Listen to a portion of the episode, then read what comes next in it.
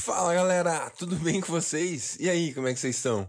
Vamos lá, vamos continuar a nossa leitura bíblica em um ano.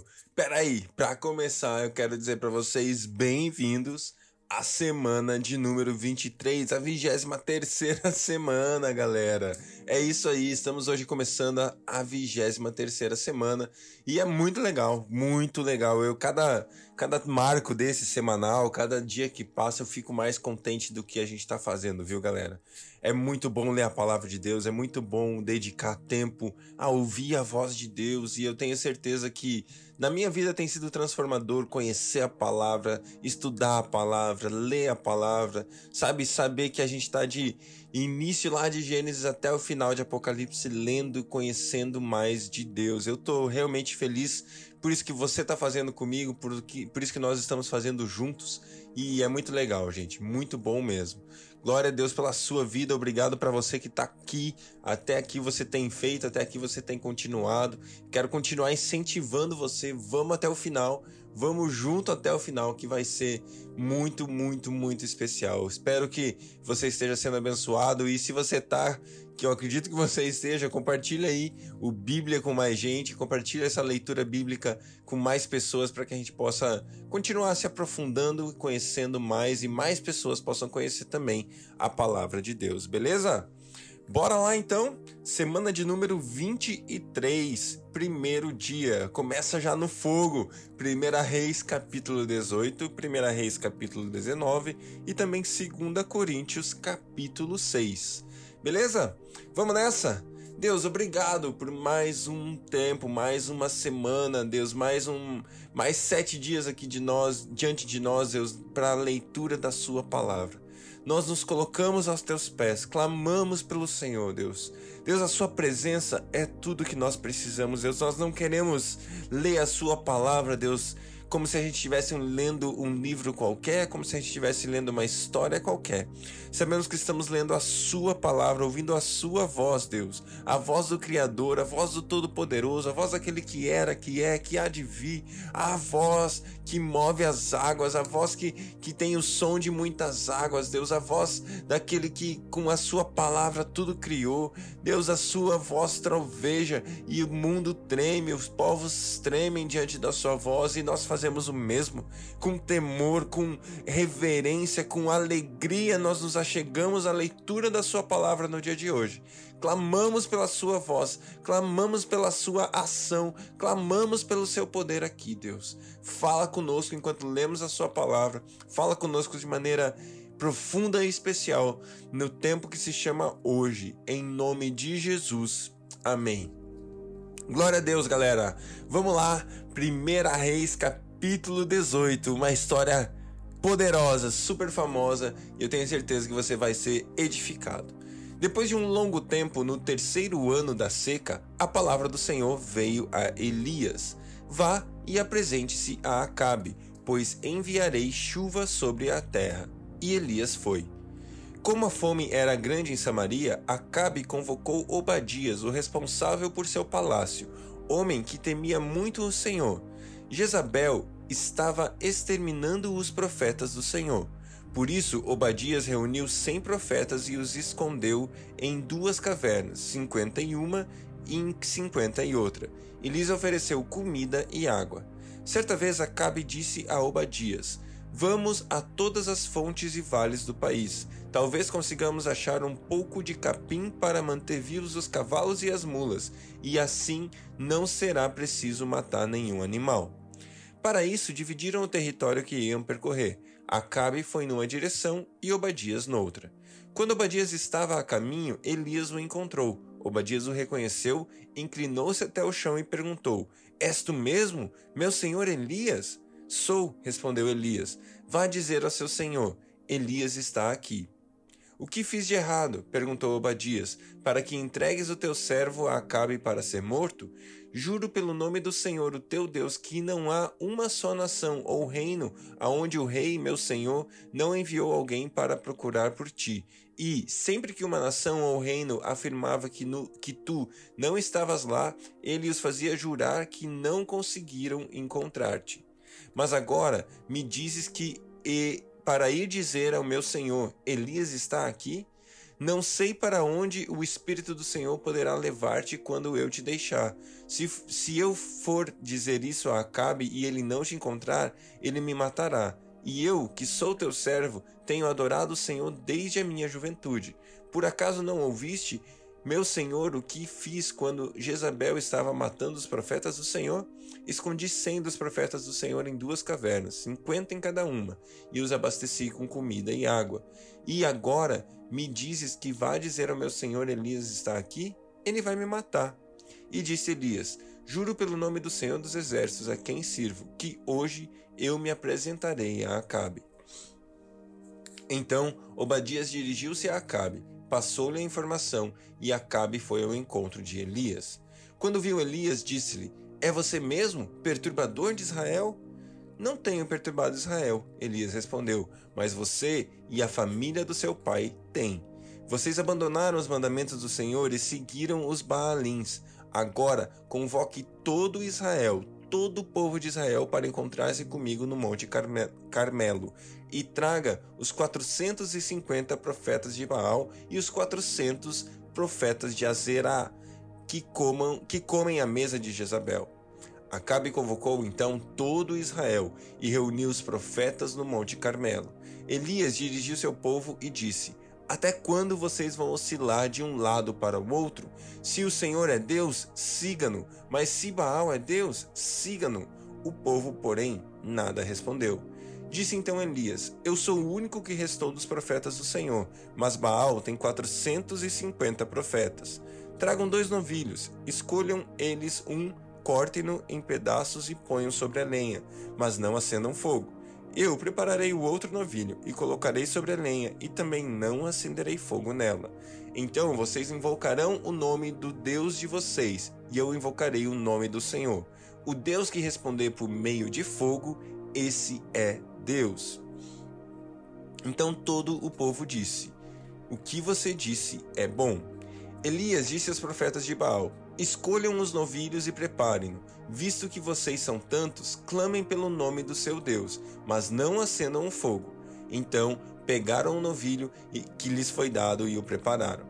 E clamaram pelo nome de Baal, desde a manhã até o meio-dia.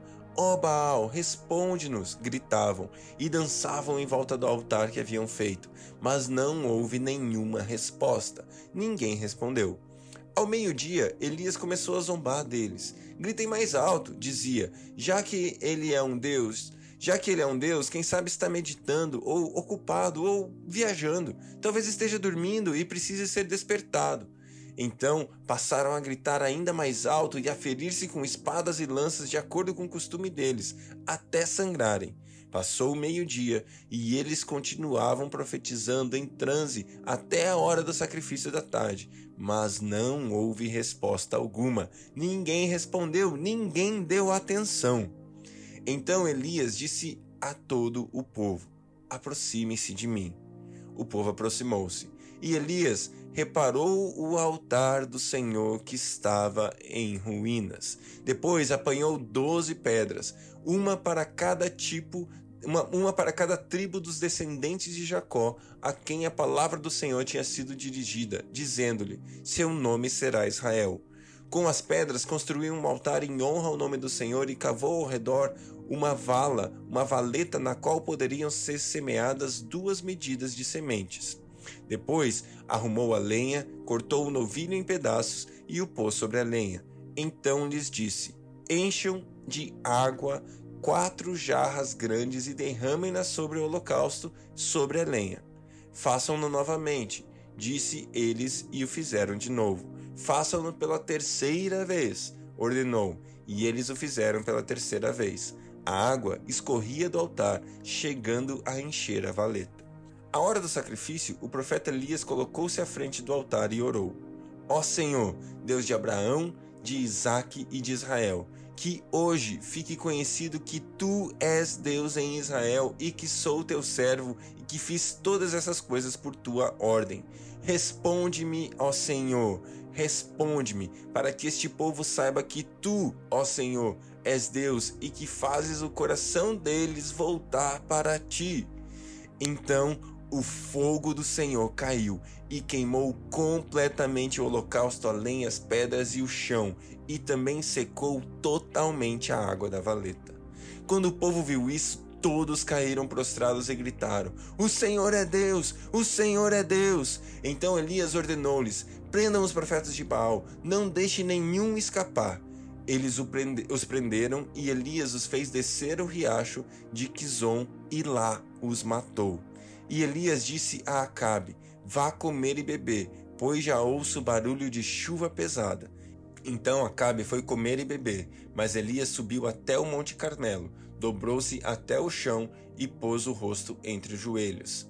Vá e olhe em direção ao mar, disse ao seu servo. E ele foi e olhou. Não há nada, disse ele. Sete vezes Elias mandou: Volte a ver. Na sétima vez o servo disse: Uma nuvem tão pequena quanto a mão de um homem está se levantando no altar. Então Elias disse: Vá dizer a Acabe: Prepare seu carro e desça antes que a chuva o impeça. Enquanto isso, nuvens, nuvens escuras apareceram no céu, começou a ventar e chover forte, e Acabe partiu de carro para Jezreel. O poder do Senhor veio sobre Elias, e ele, prendendo a capa com o cinto, correu à frente de Acabe por todo o caminho até Jezreel. Uau, uau, uau. Tanta coisa aqui, pessoal. Tem tanta verdade, tanto posicionamento aqui. Primeira coisa que eu, eu enquanto lia, saltou aos meus olhos foi é, quando os profetas de, de Baal estavam ali clamando, né, orando e pedindo é, é, para que Baal respondesse ali, né, para que Baal trouxesse o fogo sobre o altar, é, uma coisa me chamou muito a atenção. Elias fala assim, ó, mas não houve resposta, ninguém respondeu. E ele fala também que ninguém deu atenção, ninguém os escutou, sabe? Ninguém respondeu, ninguém deu atenção. Isso, isso para mim é, é muito relevante. E eu não quero destacar Baal aqui de jeito nenhum, eu quero destacar o nosso Deus. sabe? É, o Deus ele é o contrário de Baal. Você, eu não sei qual é a tua situação, eu não sei aonde você se encontra hoje, mas cara, você tem um Deus que responde. Você tem um Deus que fala. Ao contrário de Baal, e eu não quero aqui falar do fogo necessariamente, mas a gente está falando de um Deus que responde e te dá atenção. Você já parou para pensar nisso? Que o Deus, o Criador de tudo, ele responde e dá atenção. Sabe, se você acha que você está isolado, se você acha que você está sozinho, se você acha que você está perdido, se você acha que você está distante demais, cara, Deus te escuta. Deus ele te ouve e te responde. E mais que isso, os olhos dele, os ouvidos dele, ele está voltado para você, esperando você, esperando uma posição sua, esperando, sabe? Porque ele está atento ao teu clamor. Deus atenta àquilo que sai da sua boca. Ele, ele tá ali, ó. Cara, o que, que, ele, que, que ele precisa? O que, que vai acontecer? O que, que ele espera? Como é que ele quer me seguir? Como é que vai ser meu relacionamento com ele? Eu tô atento aqui, ó. O que, que você precisa?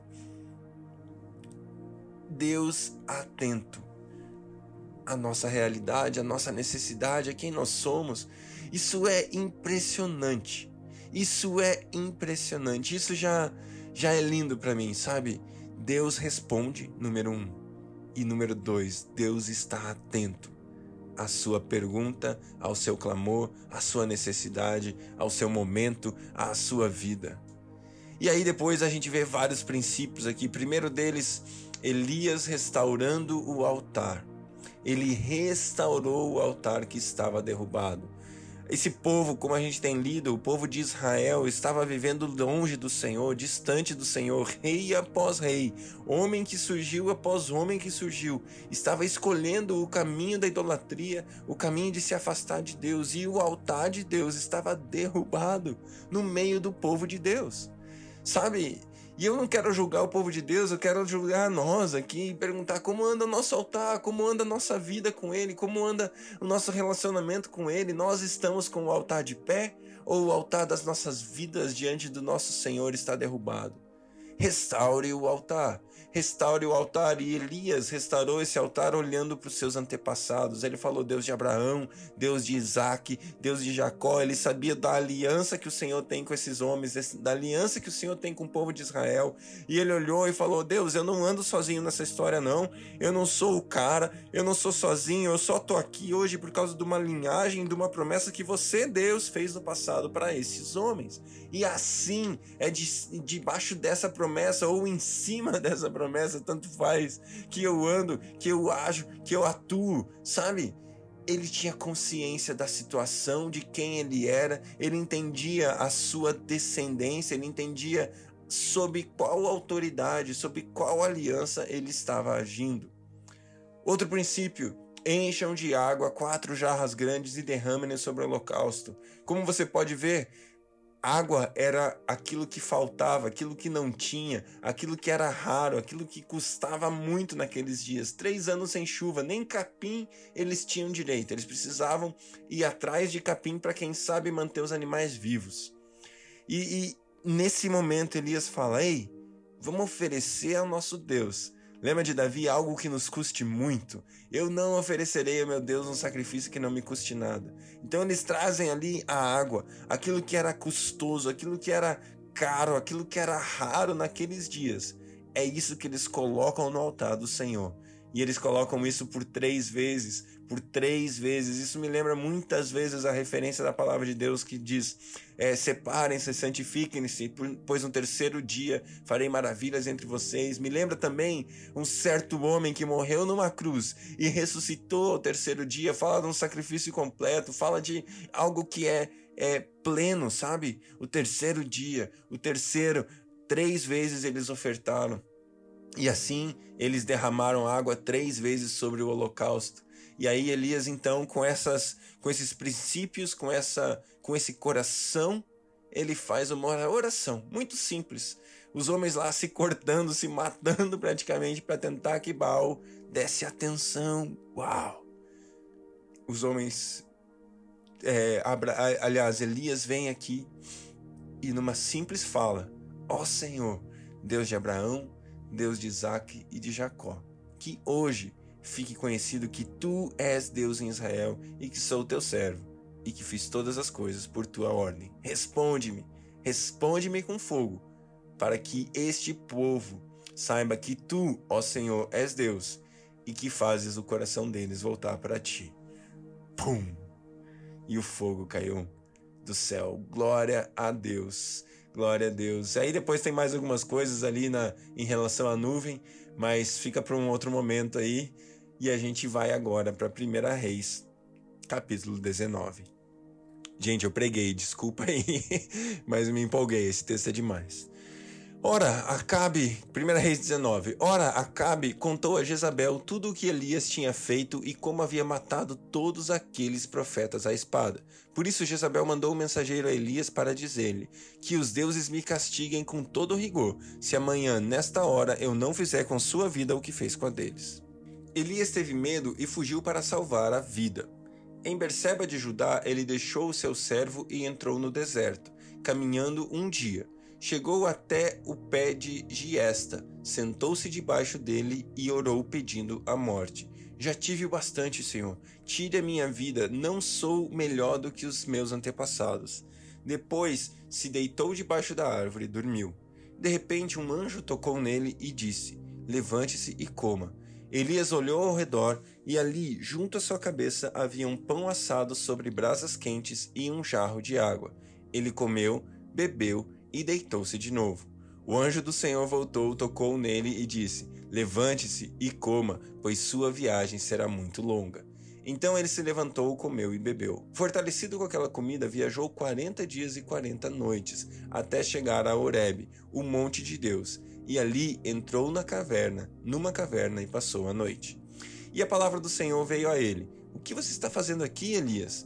Elias respondeu: Tenho sido muito zeloso pelo Senhor, o Deus dos exércitos. Os israelitas rejeitaram a tua aliança, quebraram os teus altares e mataram os teus profetas à espada. Sou o único que sobrou, e agora também estão procurando matar-me.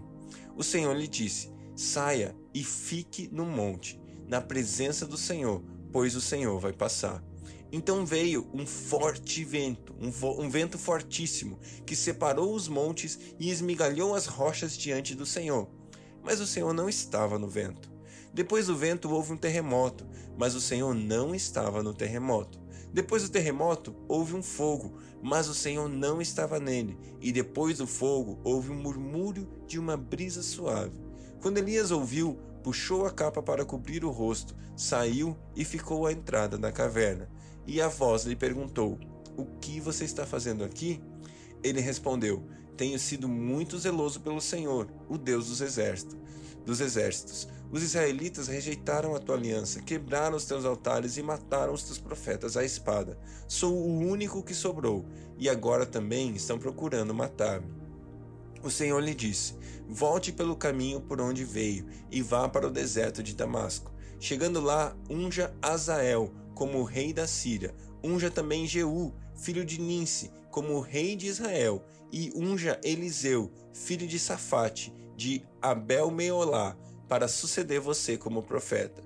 Jeú matará todo aquele que escapar da espada de Azael, e Eliseu matará todo aquele que escapar da espada de Jeú. No entanto, fiz sobrar sete mil em Israel, todos aqueles cujos joelhos não se inclinaram diante de Baal e todos aqueles cujas bocas não o beijaram. Então Elias saiu de lá e encontrou Eliseu, filho de Safate. Ele estava arando com doze parelhas de bois e conduzindo a décima segunda parelha.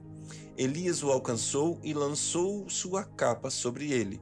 Eliseu deixou os bois e correu atrás de Elias. Deixe-me dar um beijo de despedida em meu pai e minha mãe, disse, e então irei contigo. Vá e volte. Respondeu Elias: Lembre-se do que fiz a você.